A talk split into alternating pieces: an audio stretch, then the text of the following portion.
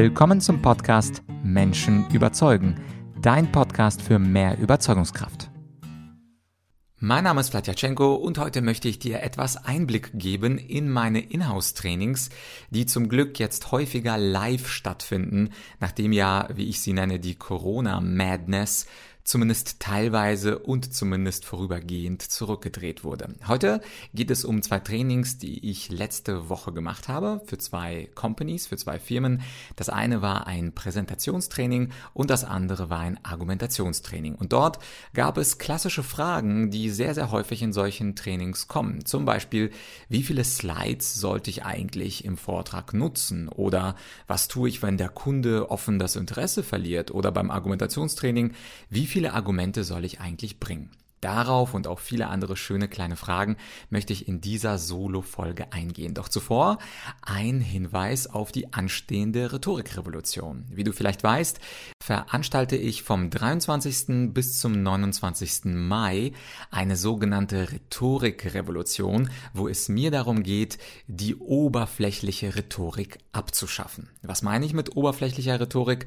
Das sind die vielen Rhetoriktipps in Büchern oder auch in anderen Rhetorikseminaren, die beispielsweise Fragen beantworten wie, wohin soll ich meinen Händen? Was ist ein stabiler Stand? Stehe ich richtig? Soll ich mich mehr bewegen? Soll ich lauter oder leiser sprechen? Soll ich langsamer oder schneller sprechen? All diese Fragen sind nämlich komplett irrelevant. Denn wenn du die erfolgreichen Menschen, äh, die ich unter anderem in diesem Podcast Menschen überzeugen interviewe, wenn du die beobachtest, die fragen sich nicht, wohin sie mit den Händen sollen. Und die fragen sich nicht, wohin sie genau gucken sollen und ob sie ein wenig langsamer oder schneller sprechen sollen, sondern den erfolgreichen Menschen geht es nicht um Oberflächlichkeiten und nicht um das Außen, sondern um Inhalt. Sie wollen mit gutem Inhalt überzeugen und können es auch. Und deswegen lade ich sie auch ein. Und genau diese inhaltliche Rhetorik oder auch die argumentative Rhetorik, das ist das, was ich in Deutschland, Österreich und Schweiz vorantreiben möchte und deswegen nochmal eine herzliche Einladung, bei meiner kostenlosen Rhetorikrevolution Ende Mai dabei zu sein. Den Link zur Rhetorikrevolution, die von Montag bis Sonntag stattfindet, jeweils meistens abends in der Woche und am Wochenende dann mittags, die findest du auf rhetorikrevolution zusammengeschrieben.de, also rhetorikrevolution.de oder klick einfach auf den ersten Link in der Podcast-Beschreibung. Aber genug des Vorworts, jetzt geht es um diese zwei Inhouse-Schulungen. Was wurde denn häufig gefragt? Was wird häufig gefragt? Ich fange mal mit einem Präsentationstraining an, was ich für eine Consulting-Firma gemacht habe. Und sehr, sehr häufig kommen folgende drei Fragen. Erstens, wie viele Slides soll ich verwenden? Zweitens, wie kann ich meinen Kunden von meiner Firma begeistern, also gerade in Akquise-Gesprächen? Und drittens, was, wenn der Kunde während meiner Präsentation offen das Interesse verliert? Und auch wenn du nicht im Consulting arbeitest, bei jeder Präsentation spielen diese drei Fragen natürlich eine große Rolle. Fangen wir also bei Frage 1 an. Wie viele Slides pro 10 Minuten Vortrag? Und da zäumt man das Pferd von der falschen Seite auf. Es geht nicht darum, wie viele Slides wir verwenden sollen. Slides oder die Anzahl der Slides ist komplett irrelevant, sondern es geht darum, welche Inhalte wollen wir unserem Kunden oder unserem Publikum zuführen. Über welche Inhalte wollen wir sprechen und die Inhalte determinieren, sie bestimmen die Slides. Und die allgemeine Regel lautet, so wenige Slides wie möglich. Und wenn überhaupt Slides, dann gibt es eine allgemeine Regel und zwar sollten auf den Slides keine Texte, keine Worte stehen, sondern Slides sind gut für Bilder, für Grafiken, für Videos, also für etwas Visuelles, aber nicht für Bullet Points. Und bei dieser Firma, da gab es viele, viele Mitarbeiter, die viele, viele Slides hatten mit vielen, vielen Bullet Points. Und das ist natürlich ein typischer Anfängerfehler. Und was heißt das jetzt für dich, für deine Präsentation, die du sicherlich auf deinem Laptop irgendwo hast? Das heißt, schau dir nochmal deine Präsentation an und wenn es reine Textfolien gibt, dann solltest du diese idealerweise streichen. Frage Nummer zwei, wie kann ich meinen Kunden oder mein Publikum von meiner Firma oder zum Beispiel von mir selber begeistern? Und das geht am meisten durch Success Stories, also durch Erfolgsgeschichten von ehemaligen Kunden. Wenn du zum Beispiel in einer Firma arbeitest und deine Firma konnte in den letzten paar Monaten einem Kunden extrem helfen, egal in welcher Branche du dich befindest, dann solltest du über diesen Kunden erzählen. Und wenn das nicht offen geht, sondern anonymisiert, dann erzähl einfach anonymisiert über diesen Kunden, über sein Problem und wie deine Firma bzw. du als Selbstständiger dieses Problem gelöst hast. Und zwar Schrittchen für Schrittchen. Denn Menschen wollen häufig in Präsentationen keine Abhandlungen, die enzyklopädisch lang und verwurstelt sind, sondern wir wollen eine einfache, klare Geschichte, wie der andere ein ähnliches Problem hatte und diese Firma, deine Firma, dieses Problem gelöst hat. Idealerweise fängst du sogar mit einer Success Story deine Präsentation an. Das schafft sofort Relevanz und Bezug zu deinem Kunden beziehungsweise zu deinen Zuhörern. Und die dritte Frage beim Präsentationstraining war, was, wenn der Kunde offen das Interesse verliert? Und da habe ich tatsächlich einen sehr mutigen Vorschlag. Da würde ich einfach den Kunden ansprechen, offen ansprechen und sagen, lieber Kunde, ich habe das Gefühl, das hier, was ich gerade präsentiere, ist nicht ganz so interessant für Sie. Was wäre denn für Sie jetzt an dieser Stelle der Präsentation am interessantesten? Was wollen Sie eigentlich wissen? Und dann kannst du sogar die Präsentation in diesem Augenblick ausschalten und damit das nonverbale Signal geben, es geht hier nicht um diese leider langweilige Präsentation für den Kunden, sondern du möchtest die Fragen des Kunden beantworten und es maßgeschneidert für ihn machen. Und wenn der Kunde das Interesse verliert, dann heißt es ja, dass deine Präsentation an seinen Interessen vorbeigeht. Also, warum nicht radikal sein? Du hast ja eh schon fast verloren. Warum nicht die Präsentation ausschalten und einfach Augenkontakt Kontakt herstellen und fragen, was wäre denn jetzt interessant oder wofür interessiert er sich? Das war also die Präsentationsschulung und ich komme zu einer zweiten Schulung. Eine meiner Lieblingsschulungen sind ja Argumentationstrainings. Also das Thema Argumentation ist ja seit meiner Debattierzeit eins meiner Lieblingsthemen. Du kennst ja vielleicht auch mein Buch Weiße Rhetorik, was Spiegelbestseller wurde. Und da kamen auch drei Fragen, die auch so ähnlich in anderen Schulungen vorkommen. Und zwar Frage eins wie viele Argumente soll ich eigentlich bringen, wenn ich für irgendwas argumentieren soll? Spannende Frage. Viele Menschen haben ja gehört, man sollte drei Argumente bringen. Drei ist eine schöne Zahl, ist eine runde Zahl. Naja, sie ist eigentlich nicht ganz so rund, aber idealerweise, so zumindest viele Rhetoriktrainer, soll man drei Argumente bringen. Und ich sage, auf gar keinen Fall. Es gibt nämlich schon seit der Antike den schönen Satz Argumenta ponderantur non numerantur. Argumente sind schwer zu machen und nicht einfach nur aufzuzählen. Schwer zu machen bedeutet in die Tiefe seine These zu analysieren, viele Begründungen zu geben zu einer bestimmten These, aber eben nicht mit unterschiedlichsten Argumenten das Publikum vollzustopfen. Idealerweise hast du ein Argument und dieses Argument ist tief ausgeführt. Du beleuchtest also alle Aspekte einer bestimmten Begründung, zum Beispiel alle wirtschaftlichen Aspekte. Und dann, wenn dein wirtschaftliches Argument überzeugend ist, dann brauchst du auch kein zweites und auch kein drittes. Es ist so ein bisschen wie bei Geschenken zum Geburtstag.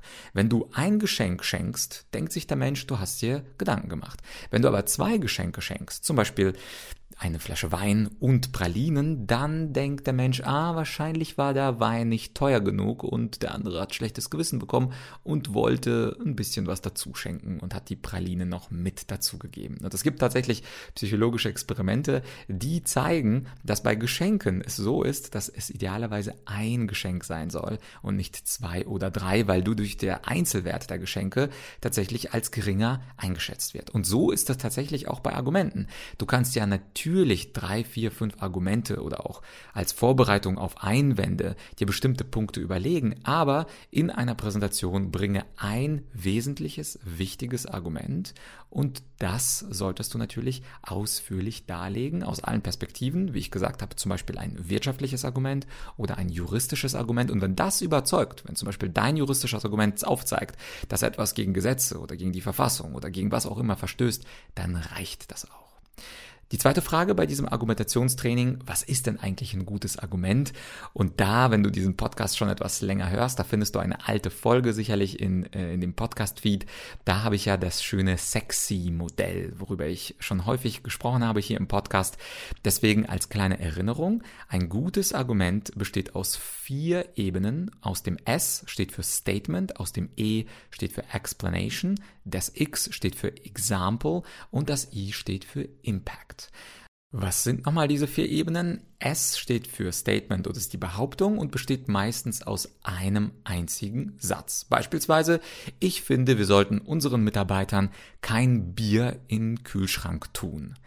Das E steht für Explanation und erklärt, warum dieses Statement, warum diese These richtig ist. Und hier, kennst du vielleicht auch von mir, habe ich die 10-Sätze-Regel aufgestellt. Also idealerweise, wenn die These beispielsweise lautet, wir sollten jetzt für die Firma, für die Mitarbeiter kein Bier in den Kühlschrank stellen, warum wäre das richtig? Da bitte mit 10 Sätzen begründen.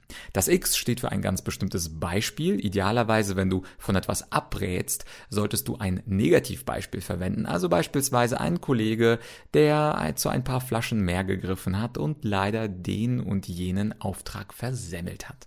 Oder so etwas ähnliches. Also wenn deine These positiv ist, sollte das Beispiel eher positiv sein und die These stärken. Und wenn deine These negativ ist, dann hilft meistens ein Negativbeispiel, was untermauert, warum diese These auch richtig ist. Und als letztes der Impact wird häufig vergessen. Impact bedeutet, warum ist das Thema wichtig für die Leute? Warum sollten Leute dir zuhören? Warum ist diese Frage, ob jetzt Bier für Mitarbeiter oder ein, eine Tischtennisplatte oder ein Kickerplatte äh, aufgestellt werden soll für Mitarbeiter, warum ist es relevant für die Zuhörer? Und die Relevanz kann man auf zweifache Weise herstellen, nämlich indem man einen Nutzen Nutzen oder indem man einen Schaden darstellt.